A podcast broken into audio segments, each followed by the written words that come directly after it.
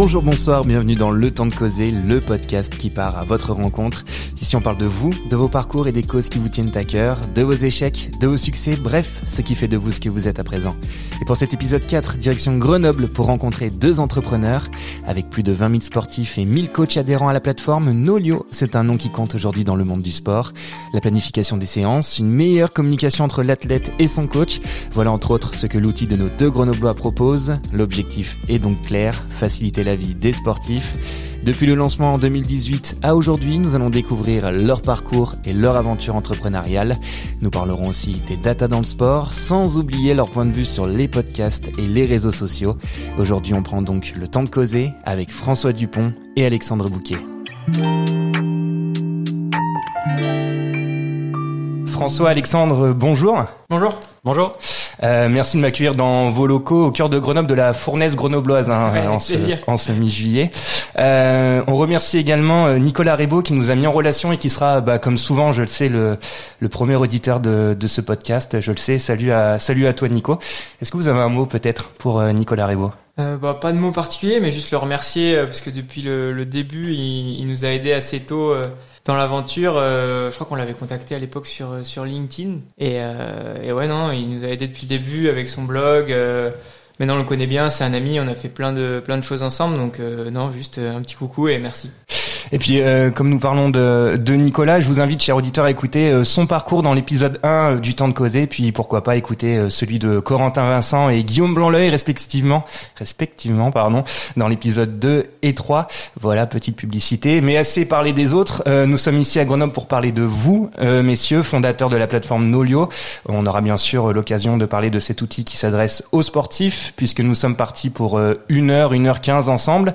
heure au cours de laquelle j'ai envie d'aborder vos parcours, les origines de Nolio, la vie d'entrepreneur entre autres, puis plein d'autres sujets. Un entretien très riche, je le sais d'avance. Est-ce que vous êtes prêts? On est prêts. Allez, on est prêts. Euh, tout d'abord, comment vous allez tous les deux? Très bien, comme on peut aller euh, par, euh, je sais pas, 40 degrés. c'est ça. Dans la, non, Grenoble pour ça l'été c'est un petit peu, un petit peu l'enfer, mais sinon, sinon tout va bien. Bientôt en vacances, donc.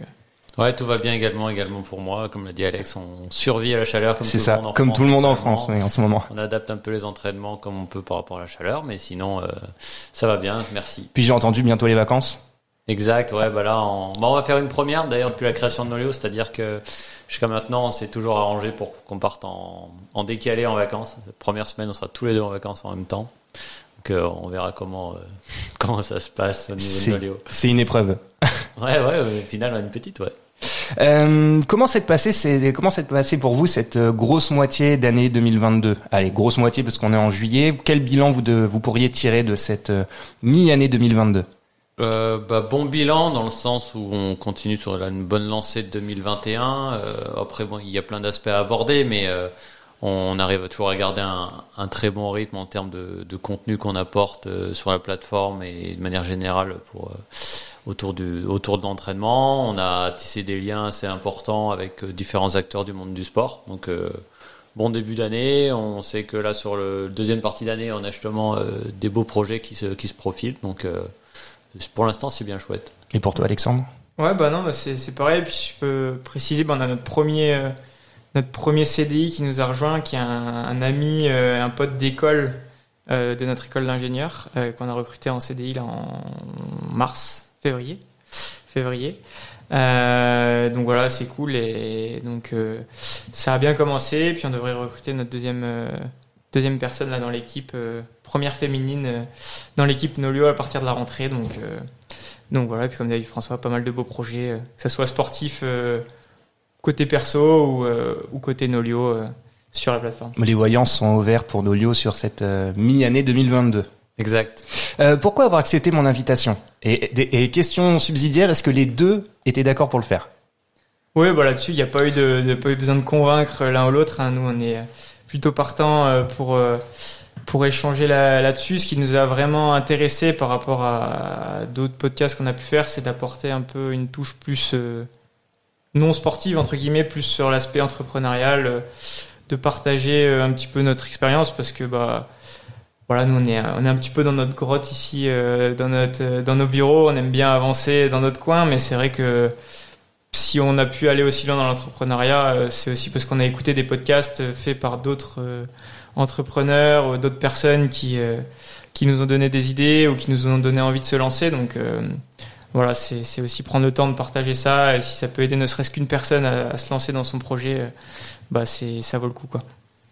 François, tu rejoins ce que dit euh, Alexandre ouais, je rejoins complètement. On est, on est toujours ouvert à, toute manière à discuter de l'histoire de Nolio et puis de d'apporter aussi du contenu autour de autour de ce qu'on fait. Et puis c'est vrai que je rejoins beaucoup Alex sur le côté euh, euh, comment dire motivation qu'on pourrait ça pourrait être cool d'ailleurs apporter à des, des, personnes qui lancent dans leur projet parce que nous on a été comme ça il y a maintenant 3-4 ans à aux toutes premières euh, réunions qu'on a pu avoir au Pépitosé ou d'autres organismes comme ça autour de Grenoble où euh, tu arrives tout petit et tu te dis euh, ils ont ils ont monté une boîte, ils recrutent, ça a fonctionné, comment ils ont fait? Parce que souvent on a mille questions au début et puis maintenant ça nous semble normal alors qu'il y a quatre ans c'était c'était c'était un univers qu'on connaissait absolument pas quoi donc de pouvoir partager votre expérience euh, bah à d'autres, comme vous avez reçu l'expérience et euh, le partage euh, de savoir, d'erreurs d'autres personnes qui l'ont fait, qui l'ont fait avant vous. tutoiement, vouvoiement, sur quoi on part? Nous, c'est tutoiement depuis le début de Nolo. C'est vrai que même les tous les, les clients, entraîneurs, sportifs avec qui on échange dans le sport, le, le, le, tutoiement, c'est un petit peu la norme. Donc, euh, c'est vrai que c'est plutôt 100% du tutoiement, très rarement euh, vouvoiement. D'accord. Très bien. Et bon, je le sens déjà, et donc j'ai déjà un peu ma réponse. Mais est-ce que vous êtes stressé par cet exercice du podcast? Moi, je pense que non. Non, pas particulièrement. Euh, c'est bon, on fait attention pour, on veut pas dire des trucs trop trop stupides, mais il n'y a rien de stupide. Pas, pas particulièrement stressé. Et toi, François? Non, non, pas stressé. Ben, euh, en vrai, ça rejoint un peu ce que je disais tout à l'heure. Il, y a, il y a 3 ou 4 ans, euh, peut-être qu'on aurait eu les mains qui tremblent, mais maintenant. Euh, vous êtes féru. On commence à avoir un peu l'habitude de ces formats-là et c'est même pas plus mal parce que du coup, on est quand même plus ouvert par rapport à tout ce qu'on dit, etc. Donc, non, pas, pas stressé et bien heureux d'être là d'ailleurs. Depuis le début de cet épisode, nous parlons de Nolio, un produit qui s'adresse principalement à des sportifs et coachs. Et puis, euh, bah, nous allons rentrer un peu plus dans les détails euh, très vite. Euh, Nolio sera donc, on en a convenu, le fil rouge aujourd'hui. Mais je tiens à rassurer nos auditeurs, ce ne sera pas un épisode consacré au sport, mais davantage à vous deux, à votre vécu, à votre votre quotidien. On en a déjà un peu parlé, des expériences, conseils qui pourront se transposer dans plein de projets variés. avant d'aller plus loin, messieurs, vous n'allez pas échapper à la question à laquelle tous nos invités ont l'obligation de répondre si vous deviez vous décrire brièvement, en quelques mots, comment vous feriez En quelques mots, c'est jamais évident, mais euh, non, c'est sportif, euh, passionné, euh, ouais, vraiment passionné par, les sports d'endurance. Et, et, puis ouais, entrepreneur, je trouve c'est un peu dur de. J'aime pas trop ce terme, entrepreneur qui veut, qui veut tout et rien dire, mais ouais, on va dire dynamique, dynamique, et puis fan de montagne. J'aurais dû répondre en premier parce qu'il a pris presque tous mes plats. non, mais euh, après, bon, voilà, on a, on a, des profils très similaires, mais pour ma part, euh, sportif aussi, au maximum que ce qu'on peut l'être par rapport à. pour faire tourner nos lieux à côté. Euh, pareil, enfin, le monde du sport, etc., c'est quelque chose qui, qui, me passionne beaucoup. Et puis après, ce qu'on fait au quotidien avec Nolio, euh, bon, du coup, on fait beaucoup de domaines, mais ça, ça c'est pas un adjectif, ça, au final, mais pas passionné par ce que je fais, quoi, au final. Euh, la passion. Ouais, euh, non, mais même heureux de, de gérer nos lieux au quotidien, etc. Donc, euh, voilà. On en reparlera justement du mot entrepreneur un peu plus tard, Alexandre. il est temps à présent de parler de cette plateforme Nolio dont vous êtes respectivement président, Alexandre, et directeur général, François. En tout cas, c'est les noms, les, titres que vous êtes donnés. C'est ça, c'est vraiment le pour la formalité, c'est sur le papier, euh, il faut ces titres-là. Titres On va dire fondateur tous les deux, fondateur de Nolio. C'est généralement plus comme cofondateur puisque ça président, euh, directeur général, ça n'a pas trop de sens, en tout cas dans notre structure actuelle. À l'heure actuelle. Euh, Pouvez-vous dans un premier temps présenter Nolio à nos auditeurs et aux novices? Alors pour en avoir parlé un peu avec des gens autour de moi, quand j'ai dit que j'allais vous rencontrer, on m'a dit ah Nolio, on connaît, c'est super bien, on a un collègue qui l'utilise. Bon Nicolas, on sait qu'il utilise cette, cette plateforme, mais plein d'autres gens m'ont dit bah tiens on, on connaît pas. Comment vous pourriez présenter euh, rapidement votre plateforme? Bah, Nolio c'est une plateforme pour euh, pour tous les sportifs et les entraîneurs des sports d'endurance. Euh, à la base, c'était vraiment pour euh, optimiser la relation entraîneur-sportif. typiquement, Nico, il l'a connu comme ça avec son entraîneur.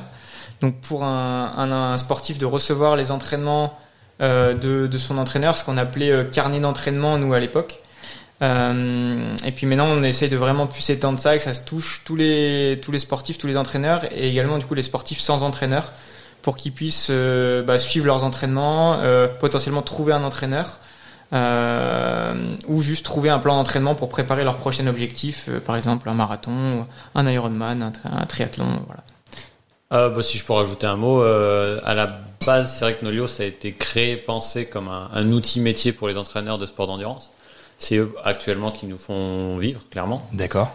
Et là, on est en train de plus en plus de basculer la plateforme à, on va dire, au grand public du sport d'endurance.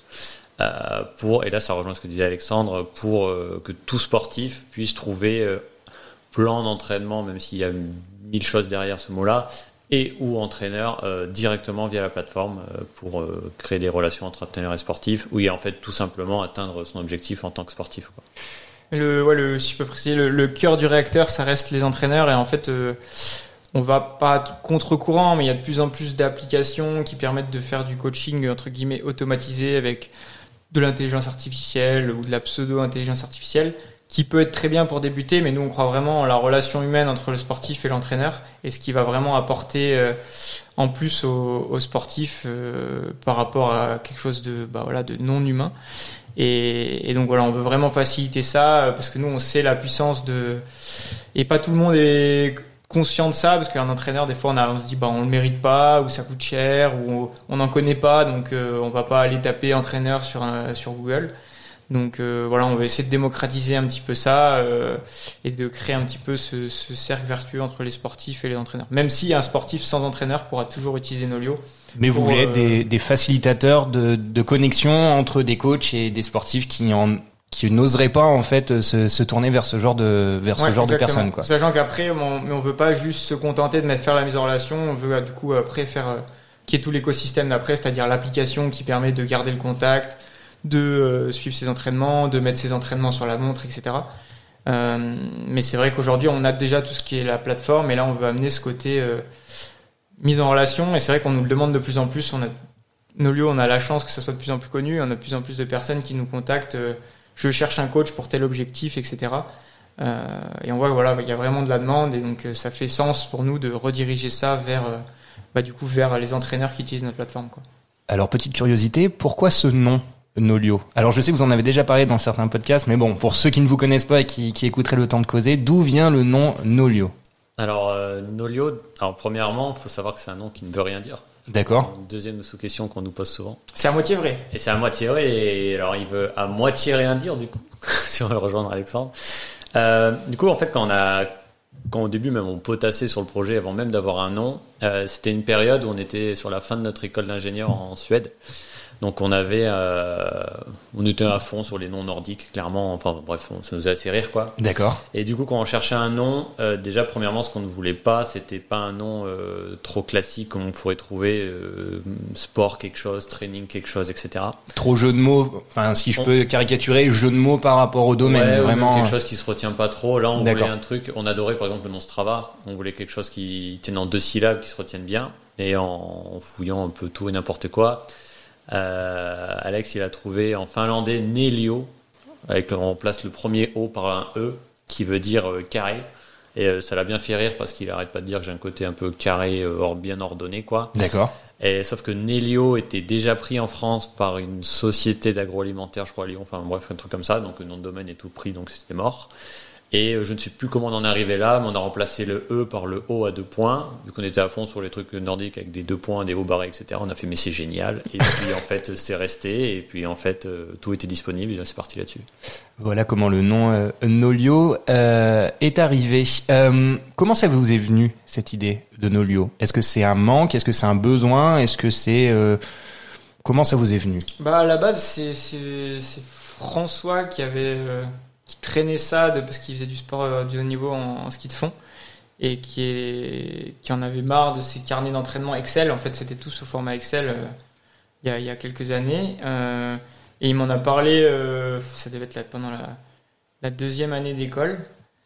Et, moi, tout de suite, j'avais les mêmes problématiques. C'est juste, je m'étais pas dit que j'allais construire quelque chose autour de ça. Et je lui ai fait, ouais, c'est vrai que bah, nous en athlète, parce que moi je viens de l'athlétisme, c'est pareil, on a des, carnets d'entraînement, on commence à avoir des montres connectées qui, qui captent les distances, les durées qu'on fait, mais il faut recopier à la main sur le fichier Excel. Et, euh, et c'est parti de là, en fait, du coup on s'est dit, bah écoute, on, on se pose, on va tout mettre sur un, on doit l'avoir encore un, un PDF euh, avec euh, concept, euh, je sais plus comment on l'avait appelé, euh, concept carnet d'entraînement interactif ou quelque chose comme ça. Et on l'a fait tourner auprès de coachs et, et surtout coachs et quelques sportifs.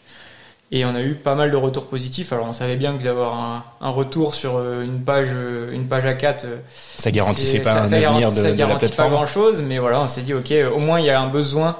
Euh, il y a l'air d'avoir un besoin. On, on, va construire au moins une première, euh, première version euh, qu'on fera tester et on verra si ça les aide vraiment et si bah, s'ils continuent à l'utiliser avec leurs sportifs. Quoi. Ouais, puis il y a un truc intéressant à rajouter, c'est que c'était aussi un, pas mal en dents de scie au début. Genre, on en parlait, on était là, ouais, super, euh, viens, on commence à bricoler un petit truc. On s'y mettait deux, trois semaines, puis après, euh, la vie reprenait son cours, le truc, euh, hop, sur le coin de la table. Et puis, je sais pas, moi, deux, trois semaines après, on recroise justement une des personnes interrogées qui dit, bah alors, votre projet, vous en êtes où, etc. Bah, les yeux vides, oh bah je sais pas, non, le truc il est mort, j'ai pas touché. Et puis c'est vrai que du coup quand on rentre à la maison, on se dit, c'est vrai qu'il y a des gens potentiellement attendent peut-être qu'on fasse un petit truc. Donc euh, des fois, voilà, ça reprenait, et puis ça remourait, ça reprenait, ça remourait, et puis en fait, euh, jusqu'à que ça prenne, tout simplement. Donc, un projet peut mettre du temps et euh, il faut attendre des retours. Enfin voilà, le, le, le projet, s'il se lance pas du premier coup, c'est pas forcément non plus. Non, nous, c'était vraiment un projet. Alors c'est peut-être pas forcément le meilleur conseil, mais nous, c'était vraiment un projet perso, pas pour s'occuper, mais parce qu'on aimait bien développer. on voulait allier notre passion du sport et puis du coup de la, technique, un peu de, du développement du développement. Et, euh, et c'est vrai que du coup, euh, on s'est jamais, enfin, on s'est pas dit ah ouais, trop bien, on va lancer une start-up, on va révolutionner le, monde, on, va gagner des mille et des cents. Nous, c'était vraiment répondre à un besoin, euh, créer un projet qui avait du sens, qui alliait ces deux passions-là. Et puis après, c'est venu petit à petit. Euh, bien sûr qu'il faut penser à un modèle économique si on veut en vivre un jour, mais c'est venu plus tard, quoi. Là-bas, c'est vraiment euh, venu. est-ce que, ouais, est-ce, que bon, on voulait, on voulait, on voulait faire quelque chose d'utile, quoi. Est-ce que vous pensez, on en a déjà un peu parlé, mais que votre plateforme s'adresse à, à, tout le monde, même aux sportifs lambda, ou, ou pour l'instant, ça demande quand même déjà d'avoir une certaine rigueur dans le sport, une certaine euh, place dans certains Elle classements? s'adresse à tout le monde. Peut-être qu'après, c'est pas le message le mieux perçu.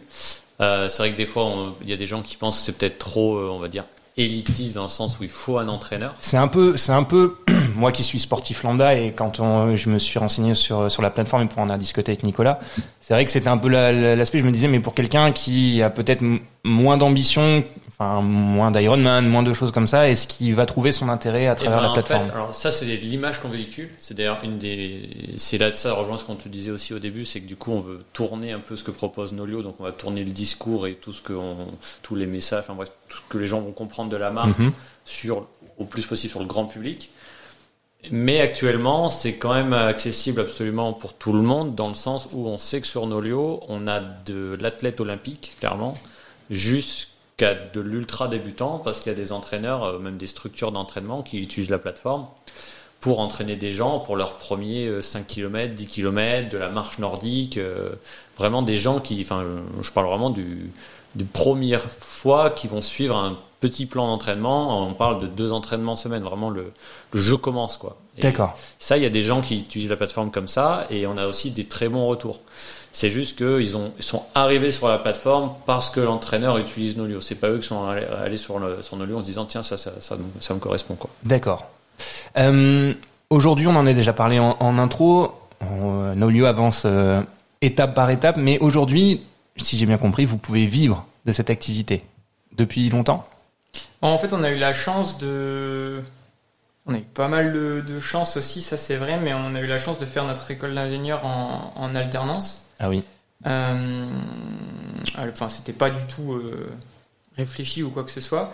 Enfin, c'était réfléchi pour euh, pouvoir faire en alternance, mais pas plus que ça. Et, et donc, en fait, à la, on s'est renseigné, du coup, quand on a commencé à lancer ce, ce projet, et on, on savait pas, mais on a le droit au chômage après, du coup, de.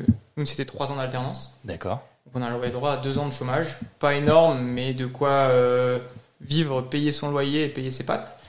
Et, euh, et donc, on s'est dit, bah, ok, on, potentiellement, si on n'avait pas probablement que Nolio serait mort-né s'il n'y avait pas eu ça, puisque si à la fin d'école on aurait dû, en fait, il faut bien payer le loyer, donc alors que là avec le, chômage, on a pu se dire ok, on a deux ans pour pour en vivre. S'investir pleinement dans, dans On a deux ans pour se tirer deux SMIC. L'objectif à terme, c'était pas de de vivre avec deux SMIC, mais voilà, le minimum c'était deux SMIC à, à deux ans. Et donc on s'est lancé comme ça et, euh, on a eu la chance qu'au ouais, au début on, avait un peu cette pression là, donc on bossait vraiment beaucoup. Et au bout de un peu plus d'un an, on a vu que du coup ça allait euh, que ça allait passer, donc on a pu commencer à réinvestir même l'argent euh, qu'on générait entre guillemets en plus par rapport à, ce qu'on avait prévu pour commencer à recruter, voilà, développer un peu mieux la plateforme. Et du coup, au bout des deux ans, du chômage. Là, on a pu, on a pu se payer, donc ça fait, ça fait depuis novembre, donc ça fait, ouais, ça fait, ça fait six mois, un peu plus de six mois. Donc c'est multi-objectif en fait, Nolio. C'était euh, on souhaite répondre à un besoin et puis après il y avait aussi ce challenge supplémentaire de dire il faut que dans les deux ans on arrive à vivre de on va vivre de, bah, des fruits de notre notre projet quoi. Tu dis on veut répondre à un besoin et puis après on s'est surtout fait rattraper par les réalités en sortie d'école en se disant Bon, ben là, on a un projet euh, perso qui commence à prendre. C'était le début. Je pense qu'on devait avoir 10 ou 20 entraîneurs à sortie d'école. Donc, on générait tout petit peu, mais très très loin d'en vivre. Et puis là, voilà, clairement, on a fait un choix. Après, c'est pas des choix qu'on prend euh, seul parce que voilà, il faut, enfin, forcément, il y a une famille qui doit un peu. Il y a un support, bien sûr. Un chômage d'alternance, c'est limite, mais bon, voilà, c'est un, un, choix. Et euh, et c'est clair que quand on a un objectif financier pour remplir son frigo euh, sur un an, deux, ben là pour le coup le, boulot ça tombe quoi. Et euh, donc. Ouais, après c'est clair qu'on n'avait pas le choix quoi. Enfin, c'est soit après on, on, avait deux ans, soit après on arrêtait, soit on trouvait un boulot à côté, mais on n'aurait pas pu y mettre le même investissement. Euh. mais cet objectif financier, enfin, c'était pas un objectif en soi, c'est juste que bon, faut bien payer son loyer et, pouvoir manger tous les jours. J'ai bien aimé la phrase de, de François. On est rattrapé par par la vie et par ben toutes les charges qu'on a à avoir. Euh, et on a beau avoir des projets, effectivement, des fois, il faut aussi euh, être rationnel et essayer de, de, de mixer le tout pour que puis pour ça. Ça, ça rejoint aussi ce que disait Alexandre dans le sens où je pense c'est pour tout projet, mais euh, on a eu au bon moment, on va dire, de la chance, c'est-à-dire que là, on, sort d'école, on se dit on a un projet qui commence à tenir. Cool, il y a le chômage, il, y a, ce plan-là qui existe, quoi. Sinon, Sinon, je pense qu'on aurait bricolé un petit truc. Euh, Nolio, là, il y aurait peut-être 50 entraîneurs au grand maximum et c'est tout, quoi. Bah, ouais, on dit qu'on a eu de la chance sur ce côté-là parce que par rapport à quelqu'un qui va se lancer dans l'entrepreneuriat, je sais pas, 35, 40 ans, qui a deux enfants, euh, et voilà, c'est pas la même prise de risque que nous, euh, après, voilà, pas de, pas de contraintes, pas de, pas d'emprunt. Euh, des voilà des, familles qui peuvent nous aider en plus si on avait le besoin. Et une expérience en plus à valoriser sur un CV parce que l'auto-entrepreneuriat ou l'entrepreneuriat c'est aussi des choses dans le monde de l'entreprise plus conventionnel ou en tout cas c'est aussi ça peut être reconnu aussi c'était pas du temps non plus de perdu pour valoriser l'expérience. Après on, on l'a jamais fait pour ça euh, même on, voit que certaines entreprises enfin certains projets des fois on voit clairement que c'est c'est plus pensé comme un une passerelle comme une passerelle vers un vers un job plus tard qu'autre chose nous, voilà, on s'est dit, bah, bien sûr, euh, ça servira toujours, c'est une expérience qu'on pourra valoriser. Mais voilà, c'était clairement pas le but de faire euh, une expérience à valoriser, c'est vraiment de, de, de, se lancer à fond dans le projet. On va faire une petite aparté, aparté sport, forcément. Euh, vous êtes tous les deux sportifs, on en a un peu parlé, dans vos disciplines respectives. Alexandre, toi, tu es À la base, je viens de l'athlétisme. D'accord. je fais du 400 mètres, puis du 800 mètres, du 1500 mètres, puis maintenant, là, je fais du plus long, du, du trail voilà, avec le temps qu'on a, euh, de manière moins compétitive, plus pour se faire plaisir. Euh. Et toi, François? Euh, bah, Historiquement, ski de fond, année, année lycée surtout. Puis ensuite, coupure aussi, il y a eu des années coupure. et là maintenant, ça fait quand même plusieurs années que je fais, c'est vraiment tout et rien quoi. L'hiver du, enfin c'est tous les sports pour se faire plaisir, escalade, l'hiver beaucoup de ski de fond, et l'été de plus en plus de trail quand même. Euh, parce que voilà, courir seul avec des amis, etc. c'est vraiment le sport euh, facile à placer quand on habite à Grenoble en tout cas, et qui, qui, est sympa même aussi pour se vider la tête, etc. Une question peut-être un peu bateau, mais qu'est-ce que le sport vous apporte Alors au quotidien, j'ai l'impression que du coup c'est un peu compliqué d'arriver de mixer nos lieux. Vous allez peut-être me, me, contredire. Ça dépend des périodes. Là par exemple, depuis quelques mois, là, ça, on arrive un peu mieux.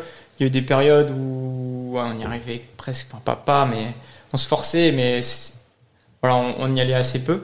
Mais c'est vrai que je pense qu'il y a des périodes de stress, etc., qu'on aurait passé en tout cas beaucoup plus difficilement sans le sport, qui est vraiment permet d'avoir un exutoire euh, assez assez puissant. On va se mettre une séance d'intervalle euh, après une journée compliquée. euh, on se fait tellement mal qu'en fait à la fin on est juste content de plus avoir mal. Donc c'est ouais vraiment un, de manière générale c'est important pour notre je pense bien-être et, et santé mentale.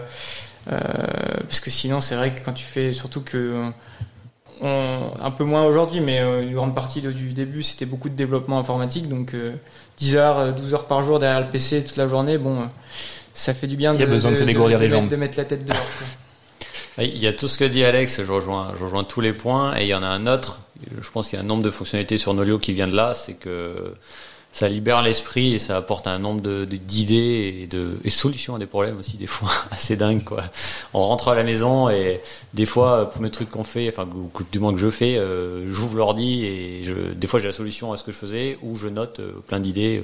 Et Alex, des fois, il va même plus loin, il envoie, il envoie les idées en live, en courant. Il y a, il y a, il y a certains trucs sur Nolio qui sont nés comme ça euh, parce que ben ouais ça, fait du bien à la tête quoi. Euh, Est-ce que le temps, alors j'ai compris que non, mais donc du coup le, le temps au sport a jamais été sacralisé. le temps que vous consacrez au sport dans la semaine. Il y a eu des périodes où c'était impossible pour vous de, de le vrai, faire. on, a, on a toujours fait du bon, c'est- Je pense que c'est- arrivé très rarement qu'on ait fait zéro fois du sport à cause de nos jeux dans la semaine. C'est dû arriver quelques fois, mais c'est assez rare. Euh, mais euh, on, on l'a. On, on, on le bloquait pas, on se disait pas là il y a un créneau de 3 heures, j'y touche pas, vraiment c'est le sport, c'était pas sacralisé, c'était plus un besoin que de toute façon en fait euh, si là euh, si là je continue je vais, je vais juste exploser, euh, j'ai besoin de j'ai besoin de me vider la tête. Donc, D'avoir en fait, cet équilibre. euh, ouais, on- naturellement même si on enfin en fait on, on pourrait pas le, le- pas le faire quoi. même ça serait contre-productif quoi.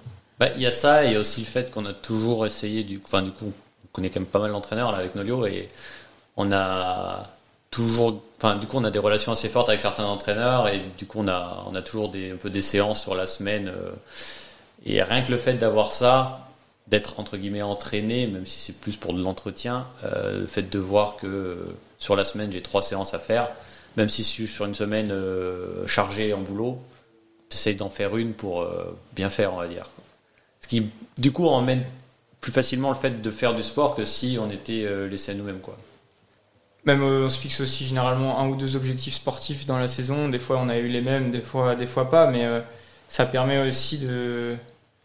On peut pas euh, mettre, enfin, Nolio c'est une grosse partie de notre vie et ce projet-là c'est une grosse partie de notre vie, mais on peut pas non plus mettre 100%, euh, 100% d'entre D'énergie. là-dedans, même si c'est beaucoup. il faut avoir aussi des projets sportifs, extra sportifs, euh, qui ont rien à voir, même pour euh, parce que si on fait que ça, euh, ça va un temps, mais il y a un moment où ça, ça, saute quoi. Euh, nous venons d'ab- d'aborder votre plateforme, votre bébé Nolio, et puis pour son lancement, bah, vous êtes devenu entrepreneur. Pour vous, on en a déjà parlé tout à l'heure un peu avec Alexandre. Quelle est la définition d'entrepreneur? Est-ce que vous avez une définition? Alors j'ai compris que le mot vous plaisait, vous plaisait pas trop, mais ah, on vous reconnaît quand même comme entrepreneur.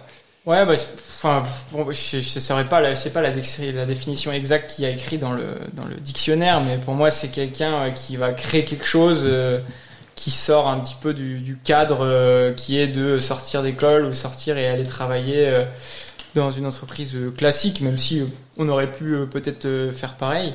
Mais ouais, c'est quelqu'un qui va créer qui va créer quelque chose entre guillemets de ses propres mains et qui ouais qui qui veut amener euh, quelque chose par ce projet-là. quoi. C'est un peu flou, mais c'est qui va pas juste se conformer et se laisser porter euh, comme euh, quand on est par exemple au lycée, on, on se fait porter, on est on nous dit ah, tu suis cette voie, après tu vas ici, tu vas là. c'est de sortir un petit peu de ça, Sortir et- du sentier et sortir un petit peu du Et du- porter son projet. du sentier quoi. Après ça, ça peut être que ça soit une grosse entreprise qu'on n'est pas du tout, une petite PME ou euh, de créer son petit euh, son projet euh, je sais pas artisanal pour faire quoi que ce soit. Enfin tout tout peut être euh, un, un projet entrepreneurial, mais euh, ouais c'est de c'est de creuser euh, creuser un peu la tête pour euh, pour faire autre chose que que ouais rester rester dans les lignes quoi.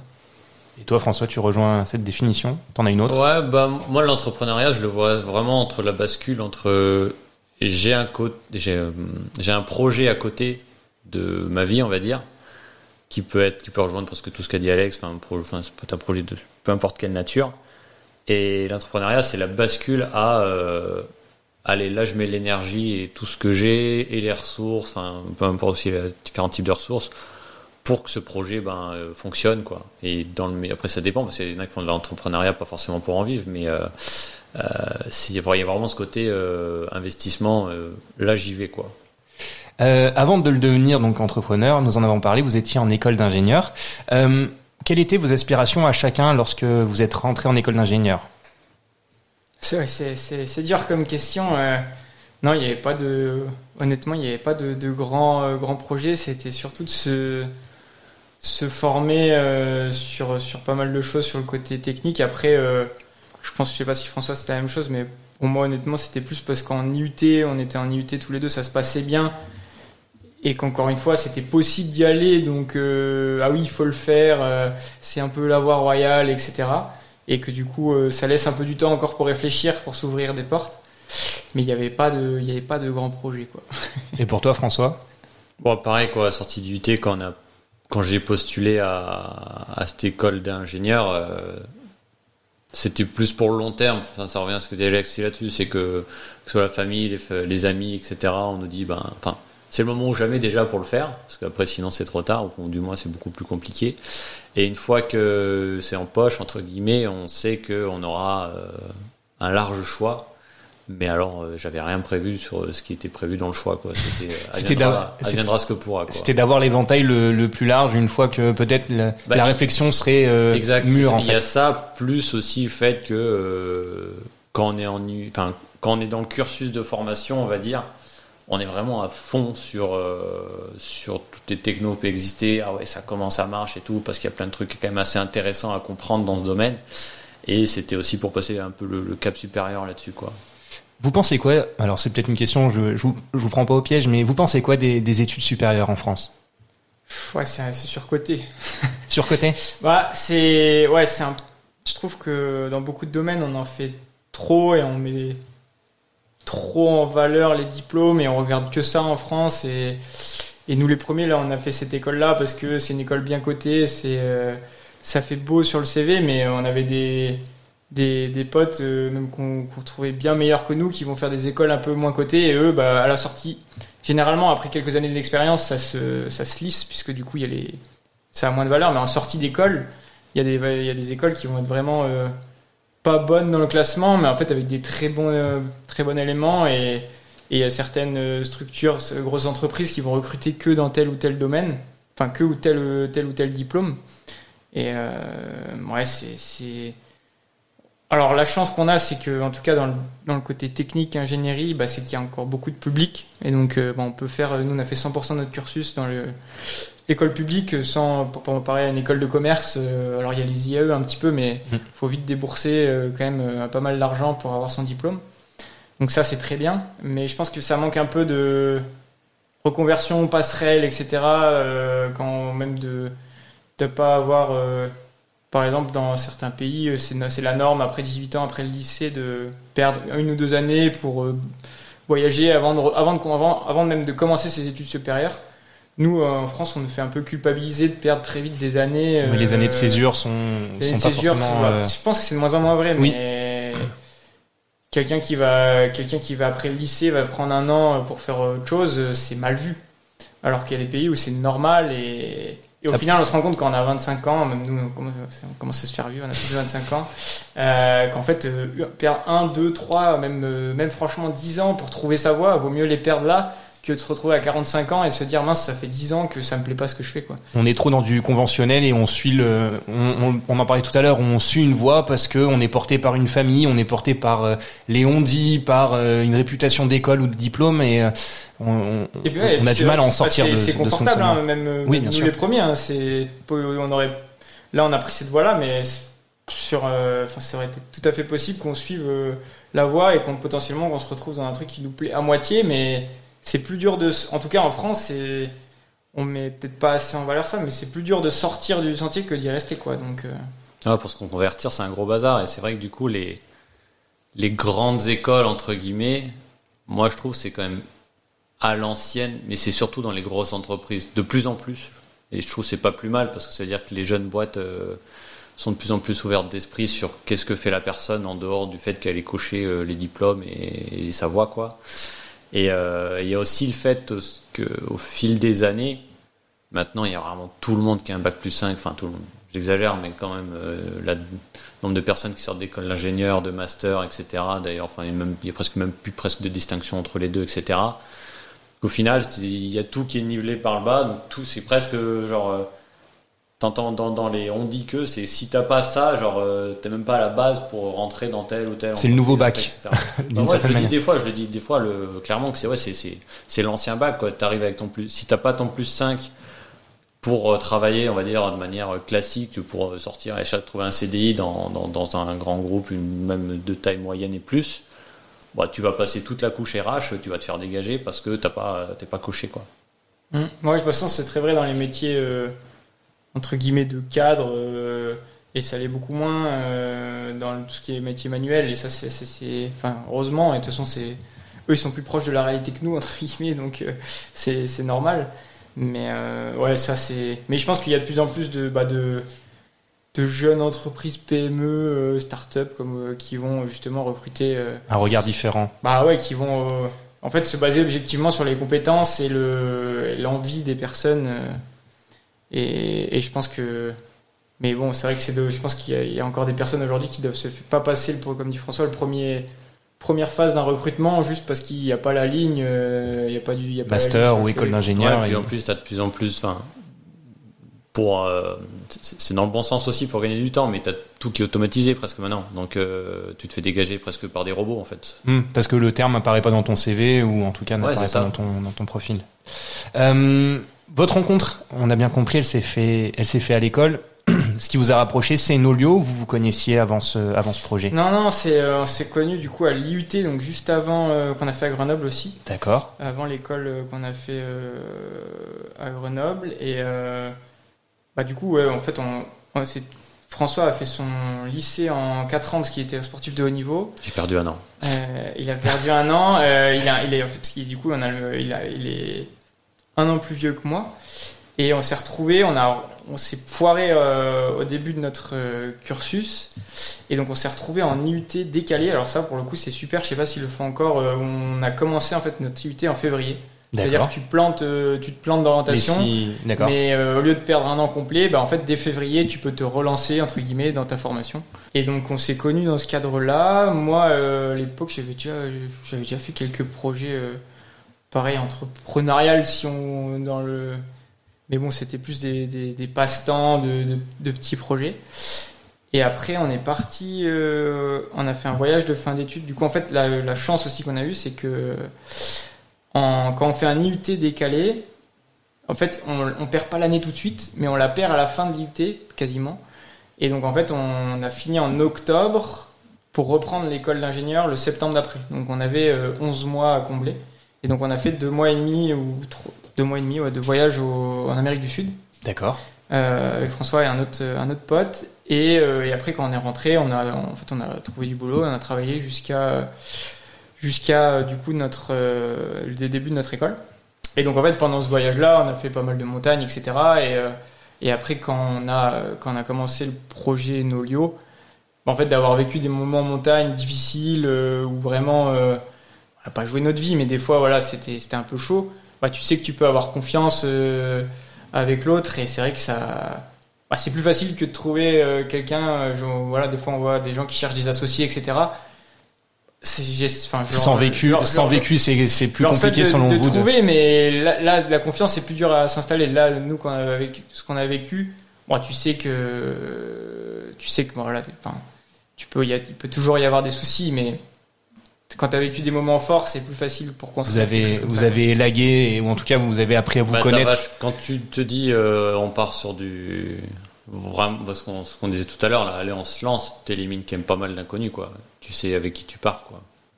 Et avec la même idée, la même envie, et, une facilité de communication aussi qui a dû s'installer entre vous. Bah ouais, non, mais c'est ça, c'est que du coup, enfin, si tu lances un projet euh, à fond, tu t'associes avec une personne avec qui tu as échangé juste deux fois autour d'une bière les premiers moments où ça va pas, euh, tu lances les dés, quoi, clairement, quoi. Surtout que la bière a peut-être pas aidé.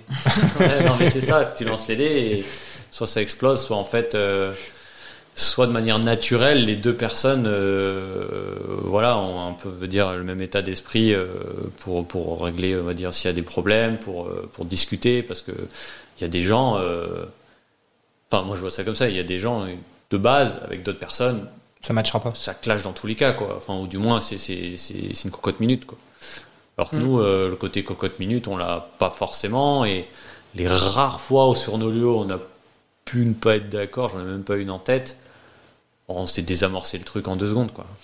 Ah, je sais pas les statistiques, mais c'est vrai qu'il y a beaucoup, beaucoup de projets qui échouent à cause de ça. Bah, quand euh, là on est deux, mais s'il y a trois fondateurs et qu'il y en a deux euh, qui, qui se clashent et vraiment violents sur, suite à un problème, bah voilà, c'est fini. Même si l'idée est bonne, euh, il, y peut avoir les meilleurs clients du monde ou la meilleure idée du monde. Euh, si on s'est froissé et qu'on n'a plus envie de continuer, bah c'est fini, on met la clé sous la porte. Hein. Quelles ont été les difficultés euh, Car je suppose quand on se lance, bah, il y en a qui, apparaissent au moment où on lance le projet, et peut-être vous aviez pas non plus tout pensé quand vous êtes lancé. Quelles ont été celles auxquelles vous vous êtes cassé les dents et qui sont apparues au, cours de ces deux premières années à la suite de l'école d'ingé? Ou celles qui vous ont le plus marqué, ou en tout cas celles qui vous ont fait passer un step dans un raisonnement ou, euh, ou dans une manière de vous y prendre Nous, on a la chance d'avoir euh, du coup ce côté euh, ingénierie, donc tout ce qui est technique, faire la plateforme, développement, etc. Il y a eu des problématiques techniques, etc. Mais entre guillemets, c'était juste du temps à passer pour, pour avancer.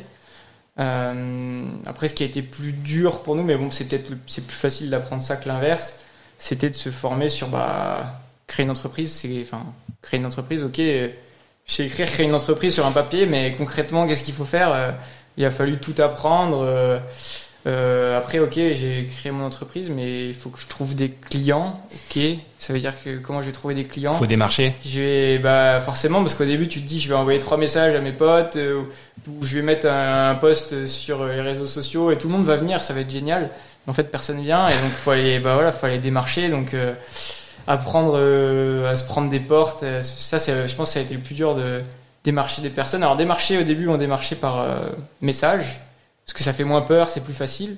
Ça marche un petit peu puis après quand on a commencé à démarcher par téléphone où tu fais décrocher les gens t'as l'impression de les faire chier de les déranger de tu te fais voilà des fois pas insulter mais voilà, les gens, tu les déranges. Euh, donc, trouver un peu cette approche-là. Euh, et nous, en plus, euh, de base, si on nous avait dit, enfin, en tout cas, moi, que j'allais devenir pas commercial, mais en tout cas, que j'allais faire du phoning pour, de, pour appeler, pour trouver des clients, deux ans avant, mais j'aurais dit, mais jamais de la vie, moi, je veux jamais faire ça.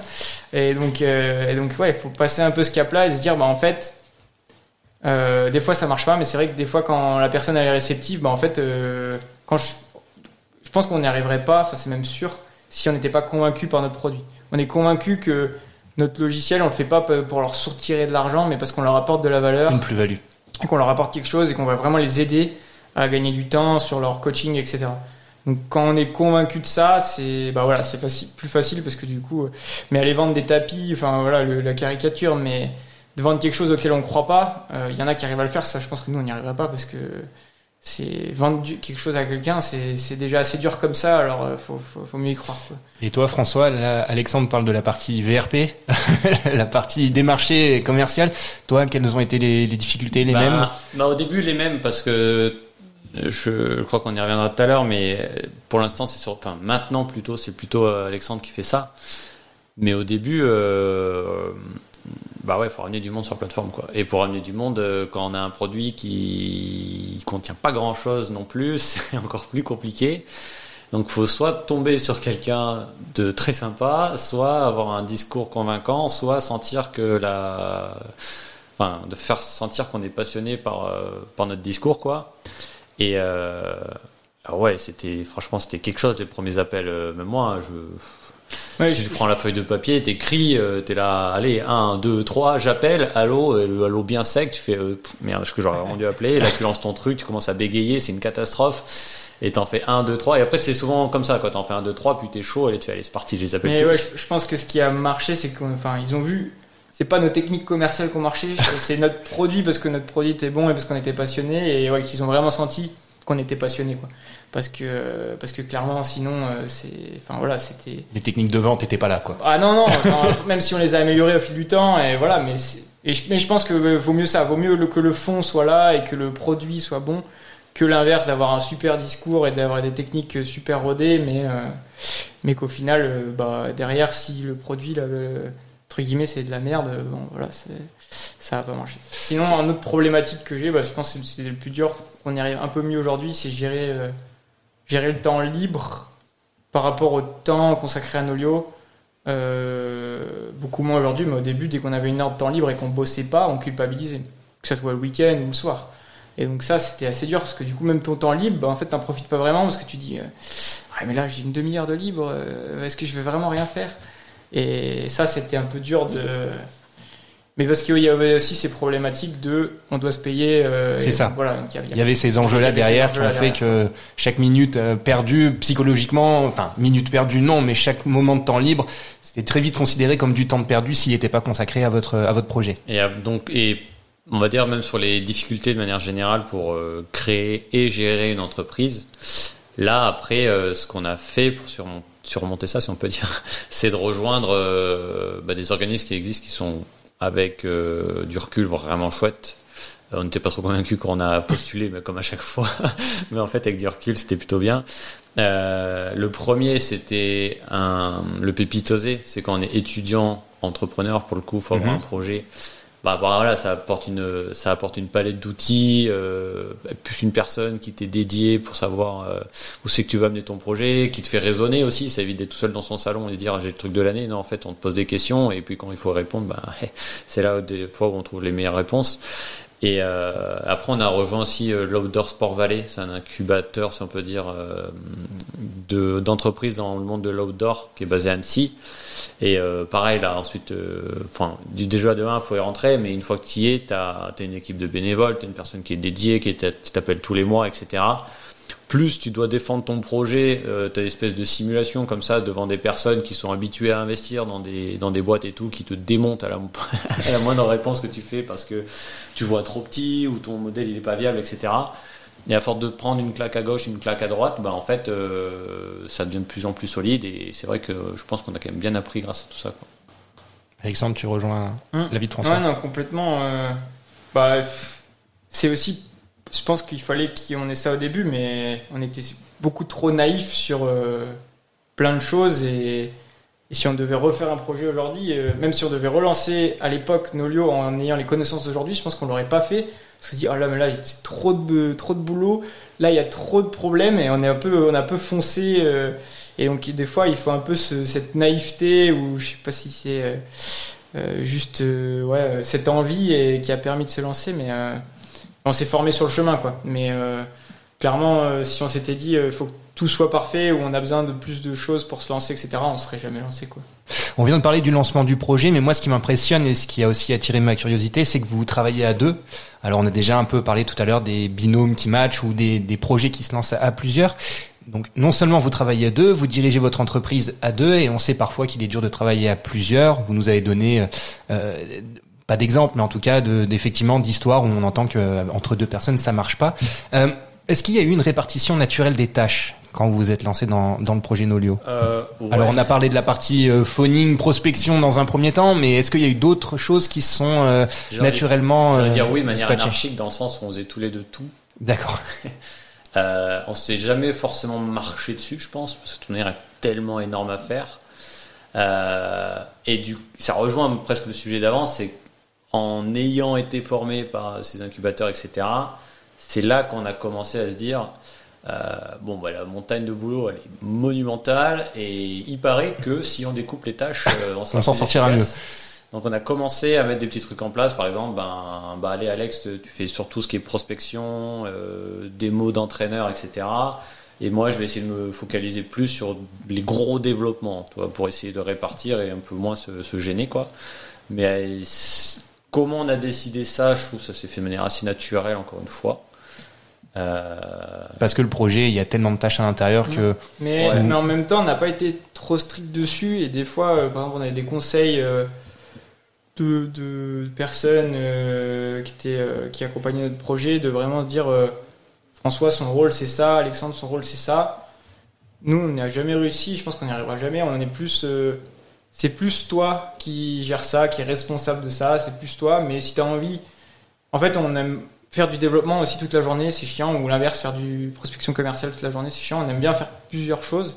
Bien sûr, on peut pas faire toujours ce qu'on veut, mais ouais, de se dire euh, juste toi tu fais ça, toi tu fais ça, et on se revoit dans une semaine. euh, en fait, nous on fonctionne pas comme ça. On a besoin de bosser ensemble aussi, et donc euh, donc on a un peu plus des, on a défini des, des Les tendances. des tendances de celui qui doit être responsable, mais ça reste, je pense, assez. Mais ça, je pense que ça dépend vachement des. Nous, c'est spécifique de comment on s'entend, comment on Mhm. travaille ensemble. Et on peut pas généraliser ça euh, aussi parce qu'on a des profils très similaires. On vient du technique, donc euh, on peut être quasiment euh, sur tous les niveaux de tous les sujets, quasiment le même niveau de connaissance. Euh, alors que si, bien sûr, que si, euh, par exemple, moi j'étais plus, euh, je sais pas, avec, euh, venant d'une école de commerce, bah, bien sûr que les côtés techniques, je pourrais y être beaucoup moins parce que je comprendrais, je comprendrais rien. Donc euh, c'est c'est aussi parce qu'on vient du même euh, du même moule entre guillemets qu'on peut faire autant de choses euh, entre guillemets à deux quoi. On dirait un peu que vous travaillez en mode gestion de projet en fait, avec euh, quelqu'un qui va avoir un peu le lead sur certaines choses, mais ça n'empêche pas l'autre de, d'un- de, de travailler aussi dessus en même temps et de contribuer pour faire avancer Ouais, tel ça, ou tel axe. C'est c'est casquette, si on peut dire, qu'on s'est donné. C'est euh, c'est plus genre euh, si je sais pas, sur une période donnée, il va y avoir une charge de travail encore plus importante que ce que ça peut être. Si on veut que ça passe, ah bah on va essayer de respecter ce qu'on a dit. Donc euh, tu te focalises encore plus sur ce qu'on s'est défini. Mais euh, c'est pas pour ça que par exemple, euh, nous, on- ça fait un moment du coup maintenant qu'on s'est dit que c'est plutôt moi qui faisais, on va dire, tous les gros développements de fond. Euh, dans une semaine, je fais jamais euh, déjà de 1 100% de développement parce que sinon, je pense que j'aurais déjà dit allez salut. Et de deux, euh, il y a- vu qu'on est deux à gérer la boîte, il, il y a plein de trucs à faire et au final, même tant mieux parce que tu coupes, tu repars dedans, etc. Et quand c'est un peu plus calme, on est un peu plus, on fait tous les deux un peu de tout quoi. Et ouais, il y a des gens qui nous diraient, qui ont beaucoup d'expérience et qui nous diraient d'un point de vue euh, 100% entreprise, c'est pas optimisé, vous perdez du temps à faire ça. Peut-être, mais si euh, on perdait, enfin, on gagnait du temps et qu'au final on se faisait plus plaisir et en fait on, on se dirait juste putain aujourd'hui je dois faire ça et j'ai juste pas envie. Euh, mais il faut que je respecte mon planning, etc. Enfin voilà, faut faut trouver euh, un peu le, le truc intermédiaire parce que Garder la, garder une motivation à, à- et toucher à tout vous Ouais. permet de garder puis, cette motivation. Nous, on a aussi fait pour ça à la base parce qu'on s'est dit on veut créer un projet qui a du sens, qui allie le sport et, et, euh, le, technique, le développement. Euh, et on s'est dit aussi quand on a envie d'aller s'entraîner un jour, on n'a pas envie de travailler, bah on, va, on veut aller faire du vélo, euh, on le fait. Alors on y arrive de plus en plus, on a mis du temps à y arriver. Mais c'est voilà, il y a aussi ce côté-là où notre objectif c'est pas de faire 100 heures par semaine toute notre vie et de même notre objectif c'est pas de créer il y en a c'est enfin voilà c'est pas de devenir Elon Musk et de créer euh, d'aller sur Mars et de créer euh, des entreprises euh, qui font la taille de, de voilà de, de Apple ou autre c'est de on a notre bout de chemin et voilà chacun pareil dans, dans le milieu entrepreneurial on nous pousse beaucoup à faire une levée de fonds à dire vous êtes une start-up vous allez être valorisé vous allez valoir tant de millions mais nous, on, presque, on est entre la start-up et la PME, et des fois plus proche de la PME que la start-up. Et, et on a eu au début du mal à l'assumer, parce que quand on est dans un, un incubateur, si ton projet c'est pas de lever des fonds, en fait, euh, Pourquoi tu, pourquoi tu le fais en fait pourquoi Si- tu le fais quoi Ouais, puis on te dit que tu manques d'ambition, pour enfin, quel est l'intérêt de faire ça si c'est juste pour euh, se payer, on va dire, de manière euh, classique, etc. Ça, je me- C'est ce que j'ai tout à l'heure quand on devait défendre les premières fois Nolio devant euh, des jurys, etc. on sortait des business models, enfin, avec euh, comment faire rentrer de l'argent dans Nolio et qu'est-ce qu'on prévoit, je sais pas moi, sur 2, 3, 4, 5 ans en, chiffres, avec des chiffres. les toutes premières fois, je pense qu'il y en a plus d'un qui a éclaté de rire dans sa tête en se disant euh, Ah ouais, non, mais eux, ils sont encore dans l'œuf, quoi, là. Mais parce qu'en fait, on faisait ça, et on le fait toujours d'ailleurs, et pas, pas par passion, quoi, parce que euh, de 1 sur le développement, c'est cool parce que on, bah, tu, tu touches et tu travailles avec des données du monde du sport. De 2, quand tu parles avec des, entraîneurs, euh, tu as de bonnes chances de tomber sur un entraîneur qui est quand même assez compétent et du coup, euh, on a tellement appris dans le milieu de l'entraînement. Donc, c'est, t'as plein de côtés bien riches comme ça. Et pour en vivre, encore une fois, ouais, ok, on a été formé, maintenant on a un truc qui tient la route, donc on l'a mis en place, mais on n'a jamais fait euh, la démarche inverse, quoi. Est-ce qu'il vous arrive de pas être d'accord sur certains axes de développement de Nolio et comment vous faites vos arbitrages? Par rapport à, à ces points de au Shifumi Non, bien Courte sûr, paille. euh, bien sûr, bah, euh, déjà, généralement, on a tous les deux le même défaut, c'est que par défaut, on considère que l'autre a tort, et après, on va réfléchir. Donc, du coup, des- généralement, on se chamaille un peu, on dit euh, non, non, pas du tout. Après, on réfléchit de notre côté, et en fait, généralement, on s'engueule pour dire la même chose, et après, on se rend compte qu'on dit la même chose. Et euh, voilà. Non, après, des fois, on est vraiment pas d'accord, et du coup, bah, on argumente, et.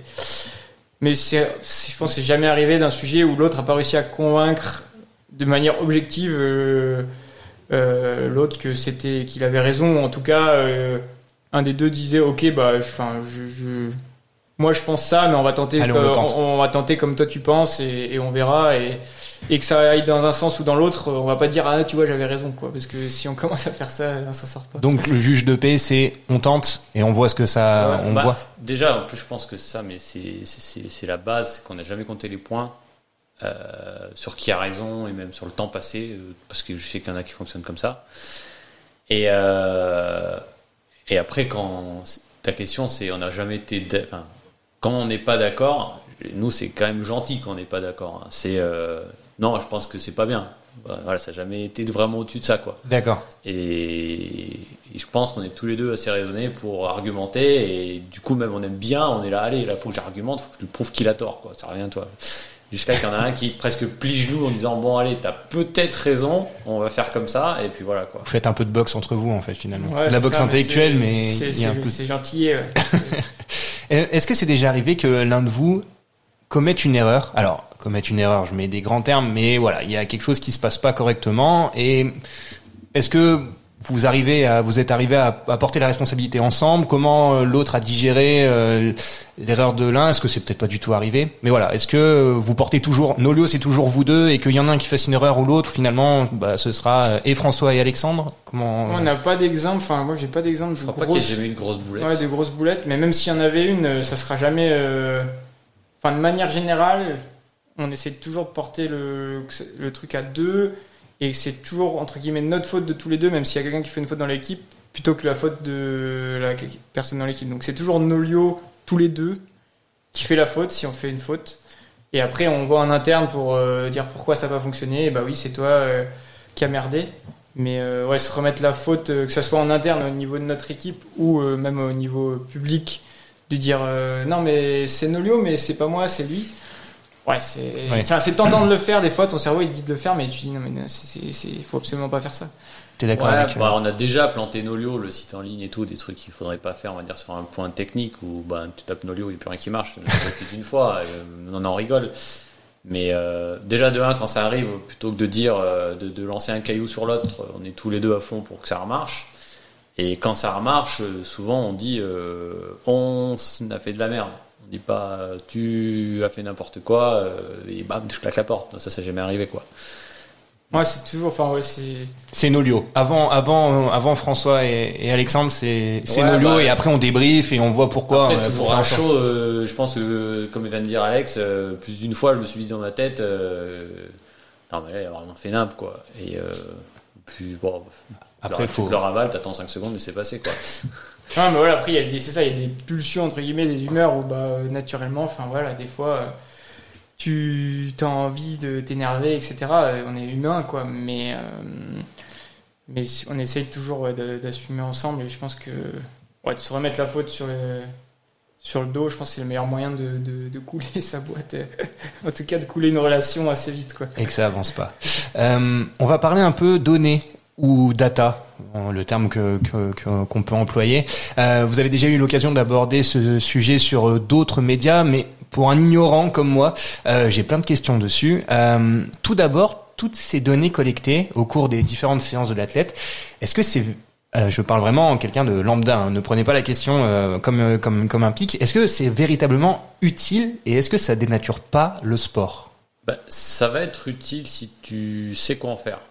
Euh, D'accord. si- je pense que si tu te prends une avalanche de données avec des conclusions que tu comprends pas bien, euh, ça peut te faire prendre des mauvais raisonnements en tant que total novice, je pense. Ouais, ouais, il y a ça. Après, euh, faut pas que ça soit la première chose. Par exemple, quelqu'un qui va se mettre à courir, euh, plutôt que de lui dire d'acheter la dernière montre connectée et de dire regarde ton allure, faut que tu sois à temps, j'ai plutôt envie de lui dire bah va courir euh, trois fois par semaine et reviens dans six mois et on verra. Enfin, faut que ça soit une suite logique de choses. Et bien sûr quand tu commences à courir un petit peu, enfin si je prends la course, mais ça va prendre n'importe quel sport, bah là du coup tu vas commencer à regarder un peu plus ton allure. Et faut que ça soit un support. Et souvent le coach l'utilise comme ça, un support pour euh, t'améliorer, pour te motiver. Et mais effectivement, aujourd'hui, il y a de plus en plus de données, d'objets connectés où la limite entre euh, gadget et est-ce que c'est utile, est-ce que même euh, tu t'aliènes pas à avoir euh, autant de données et, euh, et juste, euh, bah, des fois, il faut rester simple, quoi. Même euh, des, plus des fois des entraîneurs qui euh, entraînent des pros et qui, de manière générale, les entraînent en, en vélo, ils utilisent beaucoup la puissance. Ils leur donnent volontairement des sorties à la sensation pour revenir à des choses comme ça basiques Beaucoup plus pour basique. pas être regarder tout le temps son compteur et savoir s'écouter quoi. Donc ouais, faut, faut savoir faire la part des choses, mais c'est sûr que c'est utile. Euh, mais il faut pas dire tout, il y a pas tout qui est génial et plus de données c'est toujours bien quoi. Puis il y, a un- il y a un parti pris qu'on a fait aussi dans la plateforme, c'est que comparé à plein de trucs qui existent, c'est que quand j'utilise Nolio, si j'ai pas d'entraîneur, la plateforme ne va pas me dire euh, ouais c'est bien ce que tu fais, va recourir la semaine prochaine, euh, là etc etc. Elle va pas faire une auto-analyse de Non. toutes ces valeurs-là. Nous ça a toujours été euh, voilà tout ce que tu as fait, plein de données à la base sont cachées, mais tu peux aller sur, euh, tu peux activer plein de trucs, faire des analyses euh, assez poussées. Euh, mais vu que c'est un outil métier à la base pour entraîneur derrière, nous c'est on l'a plutôt construit en mode c'est l'entraîneur qui va utiliser ça pour dire à ses sportifs ou sportives euh, bah, ses retours quoi, son, enfin son feedback humain quoi. Et nous dans l'application on n'a jamais eu on n'a jamais justement poussé les sportifs à en faire plus ou moins d'ailleurs pour laisser libre arbitre à la personne qui utilise. Donc du coup, des résultats que un athlète ne verrait pas en, progression, voire peut-être bah, à certaines périodes de vie, peut-être en régression. Le fait que ce soit accompagné par un coach ou en tout cas qu'il y ait besoin d'une analyse et que ce soit pas euh, c'est bien, c'est pas bien, mais qu'il y ait besoin de ce retraitement de l'information. Du coup, ça va pas avoir tendance à décourager parce qu'il y aura toujours une explication ou en tout cas un, décryptage qui va être fait, euh, qui va être fait dans la foulée. Ouais, puis nous, l'idée de Nolio, à la base, même encore aujourd'hui, la page principale, ça reste assez simple. C'est un calendrier avec les séances, soit que, as prévu, que ton coach a prévu, ou que tu t'es prévu toi-même, et les séances que tu as faites. Et les seules données que tu as, entre guillemets, c'est une couleur selon un peu le- les sensations que tu as eues, et une durée et une distance. Après, si tu cliques, bien sûr, tu peux aller voir toutes les courbes que tu veux de cardio, de puissance, etc. Euh, mais en fait, la première idée, même avant qu'on ait branché des objets connectés, etc., c'était de dire le carnet d'entraînement, c'est utile. À la base, on le faisait sur papier, après on l'a fait sur Excel. Là, on veut juste un outil euh, plus puissant, plus dans l'air du temps. Mais la première utilité, c'est juste de savoir, euh, par exemple, de l'année dernière, 2021, bah, à telle période, euh, ou en tout cas trois semaines avant la compétition, j'ai fait quoi? Et ça, c'est impossible de s'en souvenir.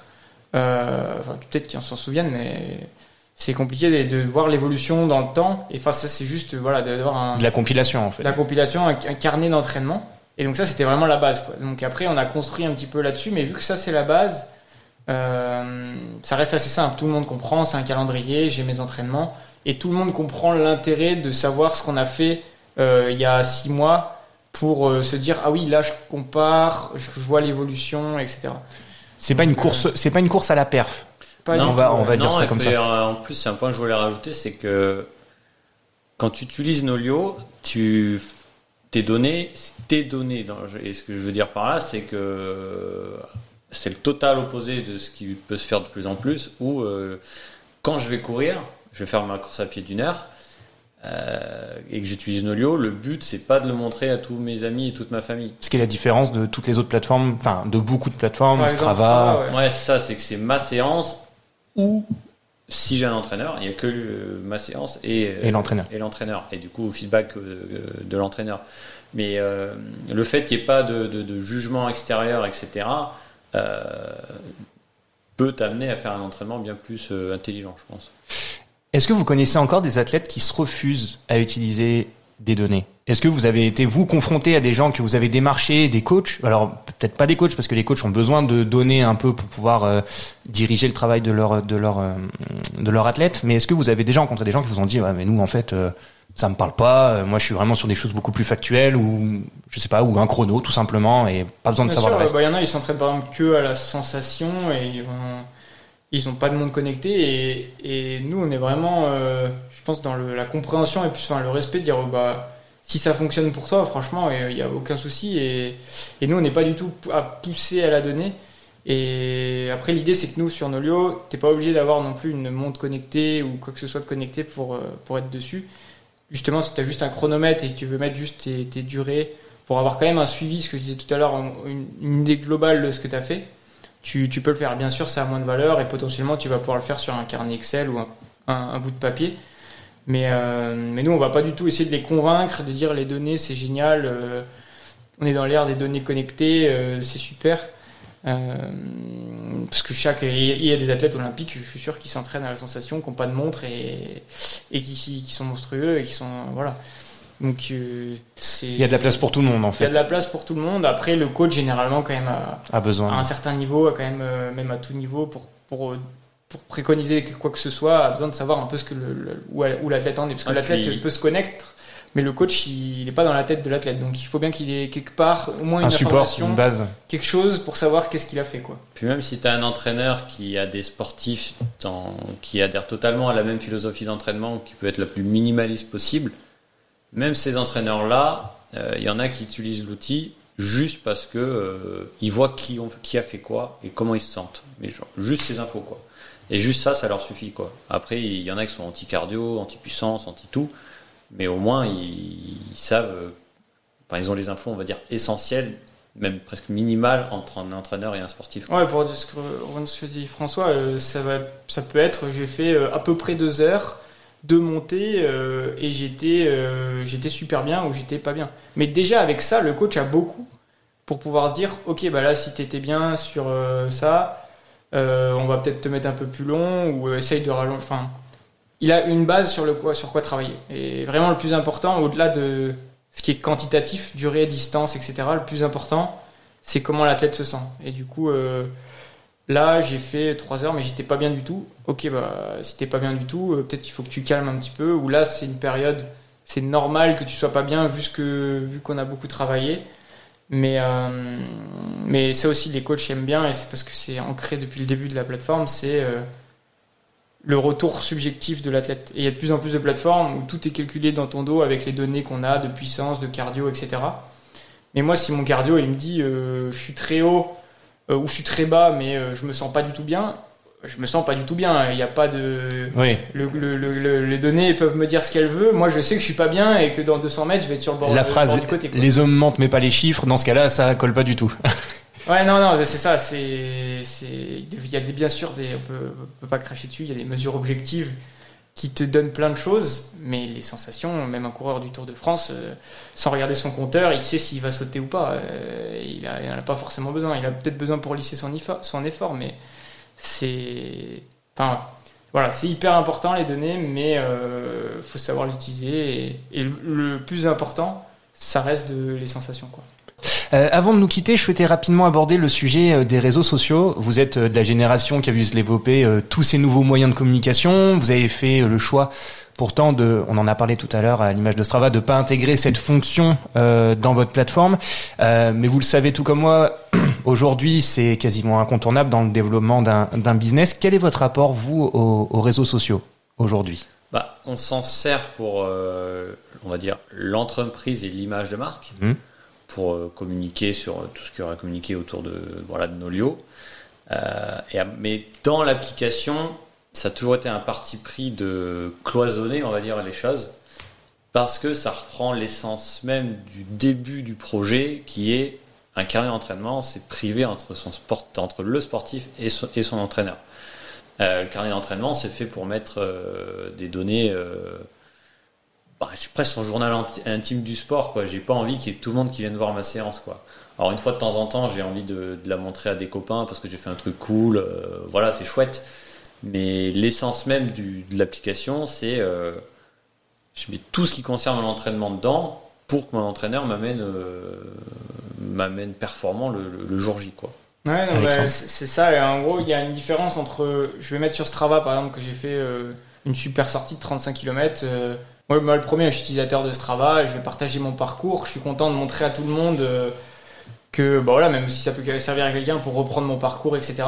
Par contre, dire que 12e kilomètre du parcours, j'ai vomi sur le bas-côté parce que j'étais pas bien, bah ça, je vais peut-être le laisser dans un endroit privé où mon entraîneur, c'est important qu'il le sache, mais euh, mais j'ai pas forcément envie de le rendre public. Quoi. Et sur Strava aussi, il y a un peu ce côté de dire, euh, même si j'ai fait une séance dure, bah, j'étais bien en fait. Mais j'étais bien parce que je sais que tout le monde va le voir. Par contre, si, si, si je me mentais pas trop à moi-même et que je voulais juste que mon entraîneur le voit, je dirais peut-être que j'étais pas si bien que ça parce que je sais que au fond de moi, euh, j'étais voilà donc euh, il y a ça. Après, le côté social, il, arrivera probablement dans nos lieux sur des petits aspects, par exemple dans les clubs. On a de plus en plus de clubs qui utilisent la plateforme pour avoir ce côté euh, social dans le club, voir quand même ce qu'on a. Voilà, même s'il y a Strava, il y aura probablement des côtés sociaux comme ça. Mais, euh, mais en fait, on veut pas tomber du tout dans ce que fait Strava, même si on est fan de, Strava. C'est euh, je vais m'entraîner toujours plus fort pour montrer à l'autre que bah voilà, je, suis le meilleur et euh, je, me, où je fais mon footing de récup, mais au milieu, il y a ce qu'on appelle un, par exemple un com sur Strava, il y a des segments qui sont tracés et on peut faire le record sur le segment. Je suis en footing de récup, mais en fait, là, sur, sur le parcours, il y, a, il y a un com, je vais faire deux minutes à fond parce que je veux montrer à tous que, que, que je suis le cadre. Que je suis puissant. Et bah, tout le monde a envie de le faire, euh, moi le premier, mais objectivement pour l'entraînement, c'est c'est entre guillemets contre enfin c'est même sûr contre contre-productif. C'est le sport d'image et puis le sport euh, le sport euh, utile en tout cas pour euh, son entraînement, pour ses performances et le sport d'image que peut avoir parfois un peu un peu Strava. Aujourd'hui, la présence de Nolio, je parle de la marque et pas de la plateforme en elle-même sur les réseaux sociaux, qu'est-ce que ça vous apporte? Une visibilité principalement? Ouais, bah, je pense qu'aujourd'hui c'est indispensable. Par exemple, alors on est, euh, on est sur le réseau social de vieux, Facebook. Euh, on est tous sur Facebook. On est tous, en tout cas de notre génération. Les, les plus jeunes maintenant, ils sont même plus sur Instagram. C'est TikTok ils sont TikTok, Snapchat. Mais non, non, nous on est bien sûr sur Facebook, Instagram, etc. C'est hyper important pour avoir de la visibilité, pour trouver même des nouveaux clients. Toucher certaines personnes qu'on toucherait pas par d'autres moyens. Donc euh, voilà, après on essaie de le faire intelligemment euh, en, bah, sur Instagram, du coup de travailler un peu le contenu, mettre des belles photos, etc. Euh, donc non, c'est indispensable. Nous, en tant qu'utilisateurs de notre côté personnel, on n'est pas super, je vais pas dire fan, mais on n'est pas des, gros utilisateurs des réseaux sociaux. Enfin, consommateurs, mais pas pas trop créateur. Pas, pas trop créateur. Euh, mais c'est vrai que pour une marque aujourd'hui, on n'a pas trop le choix. C'est passage obligé. C'est vrai que des fois on met des posts et on a beaucoup de retours positifs et pour avoir interagir avec les gens, enfin voilà, c'est. Ouais, puis on a, on a un sujet plus long terme aussi, c'est que vu qu'on veut amener de plus en plus Nolio sur du grand public, euh, à partir de cet automne, c'est que ça va devenir encore plus nécessaire de, de, de faire tourner et vivre ces réseaux sociaux. Et pour rester dans le thème des réseaux sociaux, euh, dans l'application, il y a le côté club dont parlait Alexandre, où on, essaye d'apporter de plus en plus de vie de communauté. Mais vu qu'on va maintenant proposer un outil pour, euh, on va dire, n'importe monsieur tout le monde, quoi, euh, il faut aussi qu'on arrive à trouver le juste milieu pour Ok, moi j'arrive tout seul sur Nolio, je connais personne. Euh, je trouve du contenu qui m'intéresse. J'ai décidé de préparer euh, mon marathon avec Nolio. J'en ai pour 12 semaines.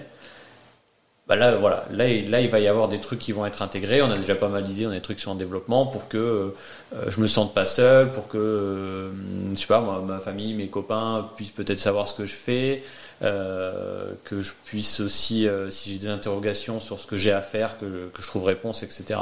Parce que là, actuellement, Nolio, quand on utilise seul, c'est euh, parce que enfin, on est son seul euh, arbitre de son entraînement. Et là on veut on veut justement épauler de plus en plus ces personnes-là. Et ça passe aussi par du contenu pour des réseaux en fait ouais faut faut aller à l'endroit où ils sont entre guillemets quoi. Euh, quelqu'un qui utilise on sait pas forcément les raisons mais que de par son éducation ou de par aujourd'hui ce que les jeunes utilisent s'il utilise un jeune de 18 ans par exemple que TikTok on on va pas pouvoir lui dire euh, non écoute Nolio on n'est pas sur TikTok va, sur Instagram et puis si tu vas pas sur Instagram bah débrouille-toi donc on est obligé de s'adapter d'aller sur des même sur des réseaux sociaux euh, qu'on affectionne plus ou moins euh, enfin et pour la vitrine et pour pour attirer il faut y être voilà, il faut y être. Et, et puis c'est vrai que ça permet de se forcer aussi à se renouveler, à repenser euh, et à réfléchir pourquoi, euh, pourquoi maintenant il y a tel ou tel réseau social qui, qui marche mieux. Donc, euh, En fait, on veut utiliser surtout les réseaux sociaux pour créer un aspect communautaire.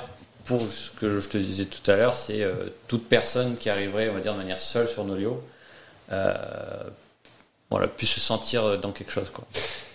En plus des réseaux sociaux, vous vous êtes lancé dans le, le podcast également. Euh, D'où vous est venue cette, cette idée et quel était le but euh, Ben, de- L'idée, elle est venue parce que ce que je disais tout à l'heure, c'était un footing long d'Alex qui m'a envoyé un petit message vocal euh, parce qu'il écoutait un podcast. Du coup, je pense qu'il y avait deux neurones qui sont branchés en disant mais on va faire un podcast Nolio. Et euh, et du coup, ouais, on a fait le choix que ce soit porté sur, en tout cas, des podcasts francophones sur ce sujet-là. Il n'y en a pas ou très peu qui sont sur. On va aller questionner des entraîneurs de sport d'endurance parce que de un, on apprend plein de choses, mais aussi faire comprendre aux gens qu'il n'y a pas une manière de s'entraîner. Ça permet aussi de savoir que euh, on peut tous faire euh, notre nouveau record au marathon ou peu importe quel sport en ayant des approches de l'entraînement qui sont radicalement opposées. Euh, et ça, c'est vachement intéressant. Et souvent, on se dit, non, pour performer, il faut faire ça, ça, ça. Et c'est des fois même ce que nous, personnellement, on reproche à des applications, des trucs euh, auto- automatisés, parce que, blam, tu fais comme ça et... On rejoint les études en fait. On nous donne une voie et on n'en sort pas en fait. Ben, souvent, il y a un peu ça dans certaines plateformes actuelles qui te disent pour t'entraîner, tu vas faire ça. Alors oui, ça va prendre en compte tes dispos, tes indispos, ton humeur et tout, tout ce que tu veux. Mais derrière, ça reste un algo qui, euh, qui, suit, qui, suit- qui suit une trame. Quoi. Ouais, bah, et puis c'est vrai que nous, on voulait vraiment. C'est pas très grand public parce que c'est quand même sur l'entraînement assez spécialisé. Mais on, on voulait apporter ce contenu-là bah, aux sportifs euh, et aux, et aux entraîneurs et montrer, comme dit François, que bah, déjà nous, notre plateforme, de, enfin, on l'a pensée pour qu'elle soit multisport. Donc euh, on a de la fédération d'aviron, on a du kayak, on a du triathlon. Ça reste des sports individuels, mais bon, entre un, quelqu'un qui fait du, kayak et, euh, et du triathlon, c'est quand même très différent mais de montrer que quand même il y a des, plein de bases communes dans l'entraînement et aussi que des, des sports peuvent se. Enfin, que certaines techniques, peut-être de préparation mentale ou de préparation physique du kayak, peuvent être super utiles au triathlon et inversement. Et pas de se dire, euh, bah voilà, chacun est dans son truc. euh, moi je suis triathlon, toi t'es kayak, euh, ça sert à rien qu'on parle parce qu'on n'est pas du même milieu. Alors qu'en fait, enfin, euh, même, même, même un entraîneur de, de, de foot, euh, je pense, va pouvoir interagir avec un entraîneur de triathlon. Bien sûr, il y aura peut-être moins de bases communes que dans certains sports, mais il y a beaucoup à s'apporter entre les sports. Et comme dit François, il y a des plateformes qui sont un peu euh, la plateforme du triathlon, la plateforme du cyclisme, etc. Et, euh, et oui, ça, ça, fonctionne dans une certaine mesure, mais ce qui est beau dans l'entraînement aussi, c'est que. Alors on- aujourd'hui, on interviewe surtout des coachs, mais quand on voit certains athlètes, il y a des, à des niveaux, il y a des athlètes qui ont le même niveau euh, quasiment, et il y en a qui s'entraînent de manière totalement euh, différente. Il y en a un qui va s'entraîner deux fois moins, mais euh, deux fois plus de préparation physique, ou deux fois plus de préparation mentale, euh, ou même euh, totalement une structure d'entraînement sur les années qui a rien à voir. Et c'est ça qui est vertigineux, mais à la fois passionnant, c'est qu'en fait, il n'y a clairement pas de... Il y a des principes de base à respecter, mais il n'y a, vraiment pas de, il y a pas de mani- manière... Il n'y a pas le moyen de s'entraîner en triathlon ou, ce genre de choses. Le partage de, de méthodes en tout cas à travers, à travers ce podcast. François, Alexandre, merci beaucoup pour cet entretien. 1h18. On est, euh, on est dans les temps. On a, on Ah, merci à toi d'être venu dans nos locaux. Euh, on va rappeler vos réseaux pour tous les curieux et qui souhaitent en savoir plus sur Nolio et sur vous. Euh, je vous laisse donner vos réseaux. Comment Ouais, on bah, vous retrouve pour, euh, Sur le site Nolio, juste on tape Nolio sur Google ou nolio.io. Sur Instagram, c'est nolio-du-bas app. Le Nolio, c'est toujours sans les accents euh, qu'il y a sur notre logo. Donc N-O-L-I-O. Voilà, comme, Nolio. le- comme, ça se, comme ça se prononce. Et puis, Euh, voilà, et après les autres réseaux, c'est juste. euh, je, bon, je crois pas qu'il y ait d'identifiant, c'est juste. On tape Nolio. et le nom de votre podcast aussi pour les gens qui seraient euh, C'est Nolio. Podcast, c'est pas très original. Disponible sur bon nombre de plateformes. Est-ce que vous avez un, un dernier mot, peut-être pour les auditeurs, ou euh, quelque chose que vous voudriez retirer de, de cet entretien? Non, bah merci à toi euh, de, de nous avoir fait partager un petit peu sur ce contenu un peu plus euh, moins sportif. Donc euh, C'est Le sport est jamais loin, mais Le sport est jamais loin, mais voilà, c'est vraiment super, super intéressant. Et puis, euh, bah voilà, pour tous ceux qui. Alors, c'est peut-être pas le meilleur moyen de commencer le sport cet été, mais, mais voilà, de, de tous ceux qui, qui hésitent en tout cas à se lancer, puisque c'est euh, voilà, c'est un bon moyen, même, même euh, au-delà du- de la souffrance ou de se dire euh, j'aime pas le sport, c'est un bon moyen pour sa santé mentale, je pense, de, de juste. euh, euh, ouais, des. lâcher les chevaux. Et- lâcher, lâcher un peu prise, quoi. Ouais, ben pour ma part déjà, de, je te remercie d'être venu, de nous avoir proposé cet épisode. C'est super sympa. Merci à très vous. intéressant. Euh, on revient un peu à un des sujets du début, mais s'il y a des personnes qui ont des petits projets en tête, euh, bon, il faut y croire, hein, parce que nous on a perdu des dents sur le chemin, mais euh, il faut, faut y aller. Il faut entre guillemets, c'est très classique, mais bon, faut oser quoi. Euh, et puis sur le côté sportif, bah, si vous avez euh, dans votre tête une petite idée de, de se mettre au sport ou de, de passer un peu un cap, ben tapez Nolio sur Google et euh, à partir de la rentrée, vous pourrez trouver euh, entraîneur euh, ou plan d'entraînement, etc. Et puis si vous trouvez un entraîneur directement sur, Internet, il y a de bonnes chances qu'on espère qu'il utilise Nolio. Et puis voilà, encore une fois, merci. Merci à vous deux, merci à vous d'avoir écouté ce podcast. J'espère qu'il vous a plu et qu'il a réveillé chez certains et certaines des envies d'entreprendre et peut-être même de se mettre au sport. Euh, on se retrouve très vite, j'espère, pour prendre de nouveau le temps de causer. Instagram, Twitter comme d'habitude pour pas se perdre de vue et Spotify et Deezer pour retrouver les trois premiers épisodes.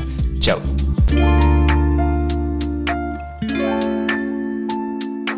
Bye.